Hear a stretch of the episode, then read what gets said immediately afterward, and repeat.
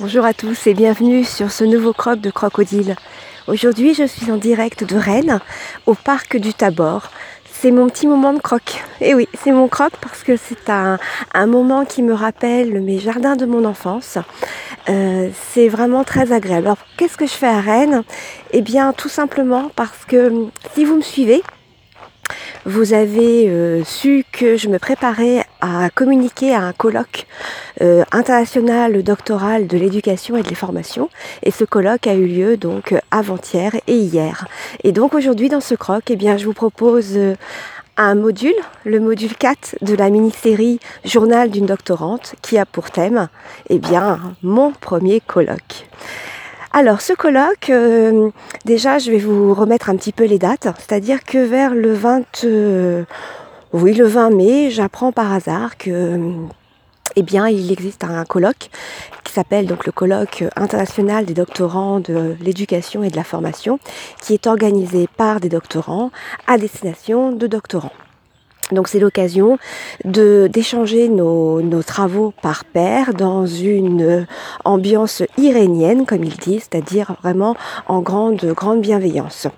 L'idée, c'est d'interagir euh, en vue d'apporter des éléments euh, pour faire évoluer la, la recherche. Donc c'est un, un colloque qui est extrêmement euh, intéressant d'un point de vue de la certification puisqu'il porte sur des communications que vous présentez. Alors bien sûr, avant le 31 mai, il fallait que je, je dépose mon sujet de communication. Ensuite, le 15 juillet, j'ai eu la réponse comme quoi eh bien, euh, j'étais autorisée à communiquer lors de ce colloque. Et j'avais jusqu'au 15 septembre pour présenter le texte de ce colloque. Et donc l'intérêt par rapport à la certification, c'est qu'une fois que vous êtes autorisé à communiquer, eh bien, le, document, votre écrit sera euh, publié dans les actes du colloque, donc ça joue pour la certification après plus tard dans le cadre du, du, doctorat. Et puis j'ai appris hier que donc nous sommes nous étions 75 communicants, 150 participants donc 150 participants et parmi ces 150 participants, 75 communicants. Et sur les 75 communications, une quinzaine seront retenues pour être publiées dans une revue scientifique qui là euh, a beaucoup plus de, poids au niveau de la certification. Donc on croise, je croise les doigts. Je croise les doigts. Donc ce, comment était organisé ce colloque? Eh bien très très bien. Très très bien puisque euh, eh bien, euh, il portait sur euh, deux journées complètes. La première, donc lundi, euh, pardon, mardi, ce colloque a débuté par une conférence de Daniel Fab qui a justement parlé des postes-vérités. Donc il a fait une revue littéraire sur ce qu'on peut appeler les fake news, que lui appelle les postes-vérités. Et donc toute l'ouverture sur l'esprit critique et comment éduquer bien sûr à l'esprit critique. Donc une réflexion qu'il a portée sur une revue littéraire. Et puis ensuite, mardi soir, nous avons eu en clôture une conférence sur justement le devenir le devenir de, de, de, de, ce que l'on est, donc des doctorants, tourner vers, vers l'avenir. Donc c'était aussi une, une, conférence qui était à la fois, qui servait à la fois de bilan de ces journées et puis en même temps d'ouverture sur le, le, prolongement. Vraiment très très très riche. Et puis au milieu de ces deux conférences, entre ces deux conférences, il y avait l'organisation de cinq sessions d'ateliers. Donc euh, ces ateliers regroupaient des communicants, à peu près euh, deux, trois, quatre communications réunies sur un thème, euh, un thème commun.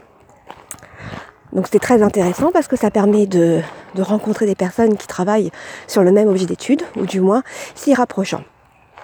Voilà, donc les, différentes euh, sessions d'atelier étaient euh, animées par un, enseignant-chercheur. Alors on avait euh, différents types d'animateurs. J'en ai repéré trois. trois. Trois profils différents d'animateurs. L'animateur qui est là, donc ils sont tous bien sûr présents pour être garants du temps, et organiser les, les questions, les remarques, les réactions et bien sûr être garant également de cette bienveillance dont je vous parlais juste avant. Donc tous les animateurs avaient ce, rôle-là. Et puis certains, donc c'est ce que je vous parlais de trois autres profils. Donc on a des animateurs qui étaient uniquement animateurs. Voilà. Donc rien de plus. Ensuite, on avait des animateurs qui euh, avaient vraiment prené à, rôle, à cœur leur rôle de d'enseignants-chercheurs pour faire rebondir, pour faire rebondir et construire la, réflexion. Donc là, il y a donc deux types, deux sous-types de catégories d'animateurs. Il y a ceux qui prennent tout de suite la parole et euh, qui réagissent à la communication, qui apportent des éclaircissements, qui, qui permettent justement de, de, de, de donner après la parole aux, aux doctorants.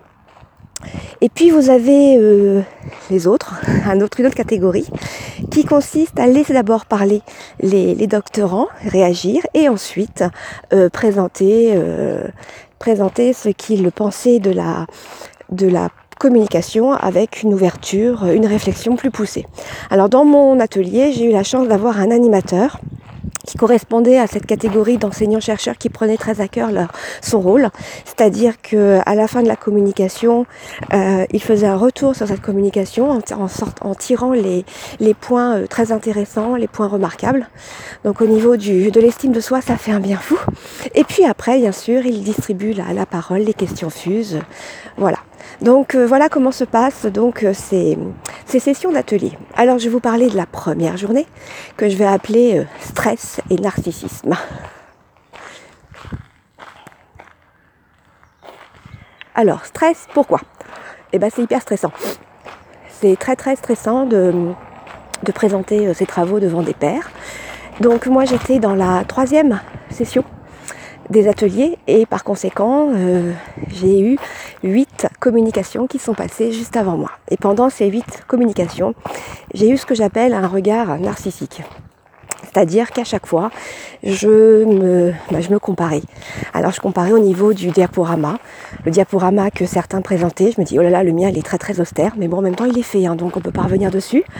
Euh, très austère. Du coup, je me dis que ça me plairait d'apprendre à faire des diaporamas tels que j'en ai vu, avec euh, des, des animations sur une vignette qui montrent bien l'évolution de la pensée, le cheminement, et non pas une présentation de, de texte, comme j'ai pu le voir. Ça, je me dis, bah non, c'est bien, mon, vraiment, c'est pas, c'est pas propice à, l'écoute, euh, ça noie plutôt l'auditeur, donc vaut mieux. Donc voilà. Après, j'ai comparé aussi au niveau du débit. J'ai euh, rencontré un, communicant qui prenait le temps de tout bien expliquer. Il faisait preuve d'une certaine euh, facilité à communiquer. Je me dis, waouh, super, il prenait son temps. C'était, je me dis, bon, il faut vraiment que je fasse attention à ça parce que c'est très important et c'est vraiment agréable. Puis malheureusement, l'un et l'autre, on n'a pas vu le temps passer. Et euh, il n'était même pas à la moitié de sa communication que l'animateur lui dit Bon, bah, il vous reste plus que 3 minutes. C'était extrêmement frustrant, à la fois pour le communicant, mais aussi pour, euh, bah, pour nous, auditeurs, parce qu'on est un peu resté sur, sur notre fin. Donc là, je me dis Ah ouais, faut faire vraiment attention à ne pas se laisser piéger par, euh, par ce temps qui peut très vite être notre ennemi. Voilà, donc si vous voulez, ça fait qu'au regard de ces différentes, enfin au regard, à l'écoute, à la participation de ces différentes communication, eh bien je pense que je me suis mis la pression avec ce fameux regard narcissique euh, que je, regrette. Et donc quand je suis passée, eh bien moi qui suis habituée à parler en public, qui n'a pas de difficulté à, prendre la parole devant un amphi, devant euh, des, étudiants, des, enseignants, euh, eh bien j'avais euh, une vingtaine euh, d'auditeurs et j'ai eu quelque chose que je ne connaissais pas. Le, la bouche sèche mais la bouche sèche, mais la bouche sans, sans salive, sans rien. Et vous avez beau essayer de boire, c'est pas possible quoi. Donc j'ai découvert ça, je me dis bah c'est bien, arrivé à 45 ans pour découvrir ce genre de stress.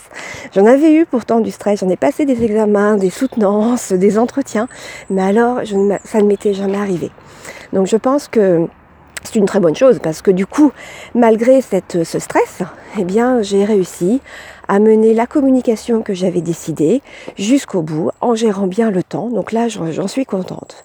Et puis, il y avait aussi une petite pression que je me suis rajoutée.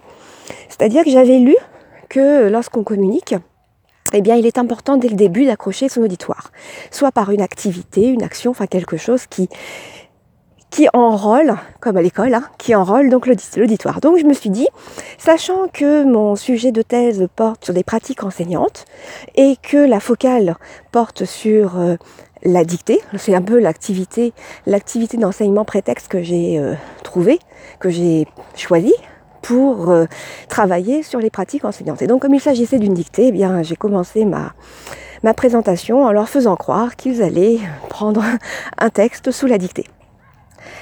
Et j'ai eu beaucoup de doutes avant de commencer mon, ma pseudo-dictée, parce que je me dis, et si ils ne jouent pas le jeu? Et qu'est-ce qu'ils vont en penser? Donc il y a eu vraiment un, moment de doute. Et je me dis non, il faut tenir, il faut tenir, il faut que tu tiennes, il faut que tu tiennes ma fille, parce que c'est comme les silences quand tu es en formation, tu imposes un moment de silence pour permettre aux, stagiaires, aux formés de, réagir. Et bien là c'est pareil, je me dis tu, tiens, tu tiens, tu vas jusqu'au bout. Alors c'est très drôle parce qu'il y a certains euh, auditeurs qui ont joué le jeu, ils sont mis en posture de prendre mes quatre premiers mots et ma virgule sous la dictée, parce que ça n'a pas duré plus longtemps. Hein.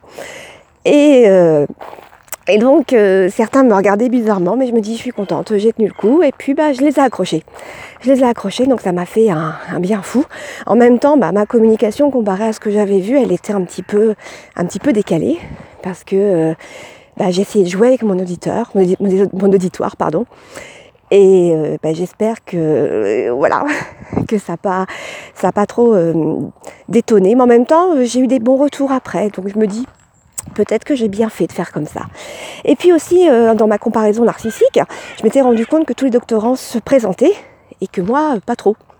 Donc je me suis, j'ai réfléchi qu'à une partie de ma, de ma communication s'y prêtait. Et donc j'ai intégré dans cette partie euh, ma présentation. Voilà donc pour, ce qui est cette première partie, euh, cette première journée euh, que j'appelle euh, comparaison narcissique. Et puis après, en, fin de, journée, nous avons eu une soirée, une soirée festive organisée par les doctorants.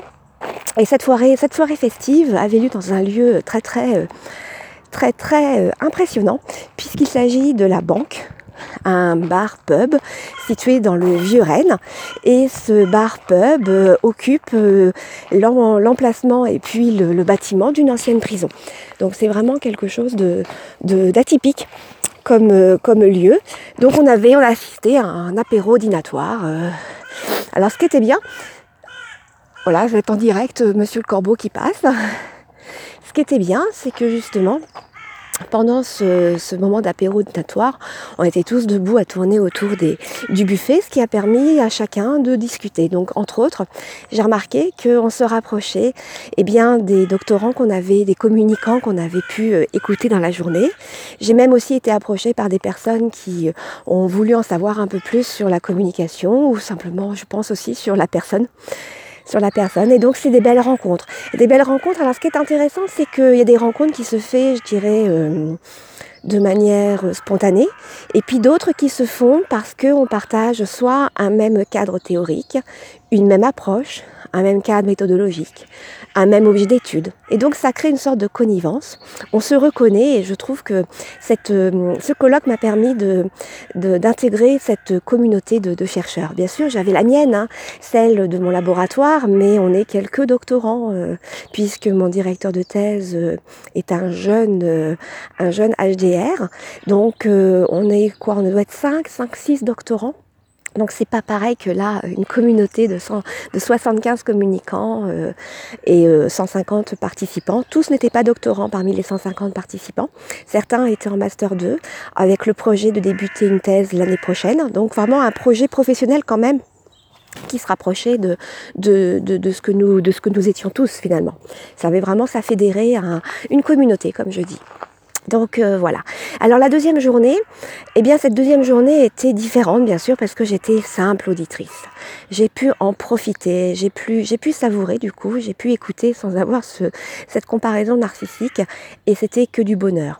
Et puis j'ai fait là encore des rencontres, j'ai appris énormément de choses parce que bien sûr euh, certains doctorants euh, arrivent en fin de, de doctorat c'est-à-dire qu'ils euh, certains ont déjà déposé leur thèse, donc ils sont dans la confirmation de la date de soutenance qui est déjà fixée, hein, puisque j'ai rencontré une doctorante qui qui doit euh, soutenir au mois de décembre. Donc des doctorants qui sont déjà bien bien aboutis et puis aussi des doctorants qui sont en première année et qui présentent que l'ébauche de leurs travaux ou alors leur, euh, leur projet, leur projet de, thèse. Euh, donc ils n'ont pas encore recueilli les données. C'est vraiment très très intéressant de voir ces différents moments du cheminement. Et du coup ces différents moments de cheminement nous, nourrissent tous les uns les autres. Donc voilà cette deuxième journée et puis après la, fin par la conférence dont je vous ai euh, parler. Alors en dernier point, avant de vous quitter, je vais faire un point sur ce que m'a apporté ce, ce colloque. Donc hormis bien sûr l'aspect euh, stress, euh, euh, angoisse, tous ces aspects-là, il y a quand même un, un, point qui me semble important, c'est justement ce que je vous disais, appartenir à une communauté de chercheurs. Et je pense avoir transformé, m'être transformée.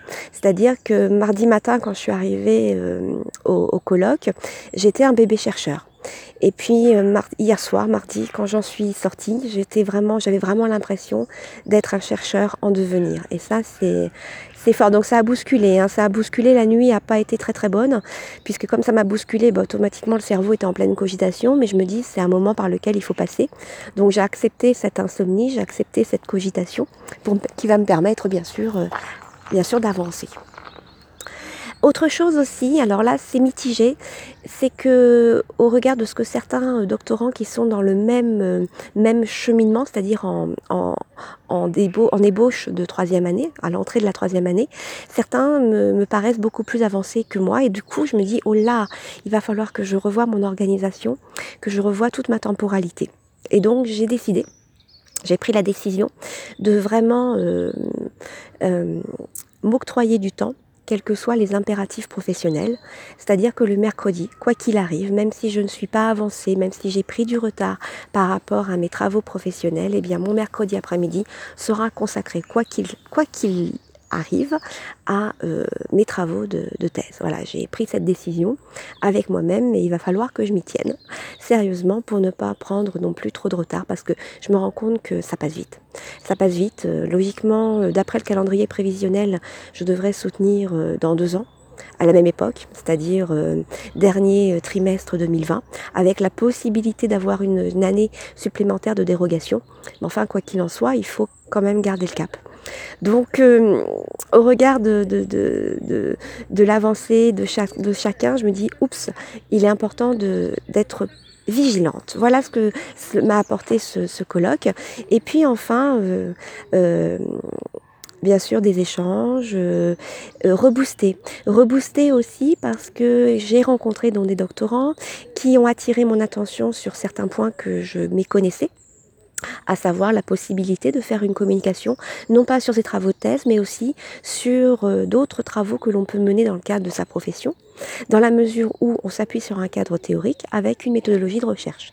Et là, je me suis dit que peut-être que ce serait intéressant que je réécrive un article à partir de mon rapport de stage de mon premier master. Voilà, donc ça me rebooste, ça me donne d'autres, euh, d'autres, d'autres projets et c'est super motivant, extrêmement motivant. Avant de, conclure euh, ce, ce, croc, je voudrais revenir sur un dernier point qui me semble important puisque c'est une ouverture sur le développement euh, personnel.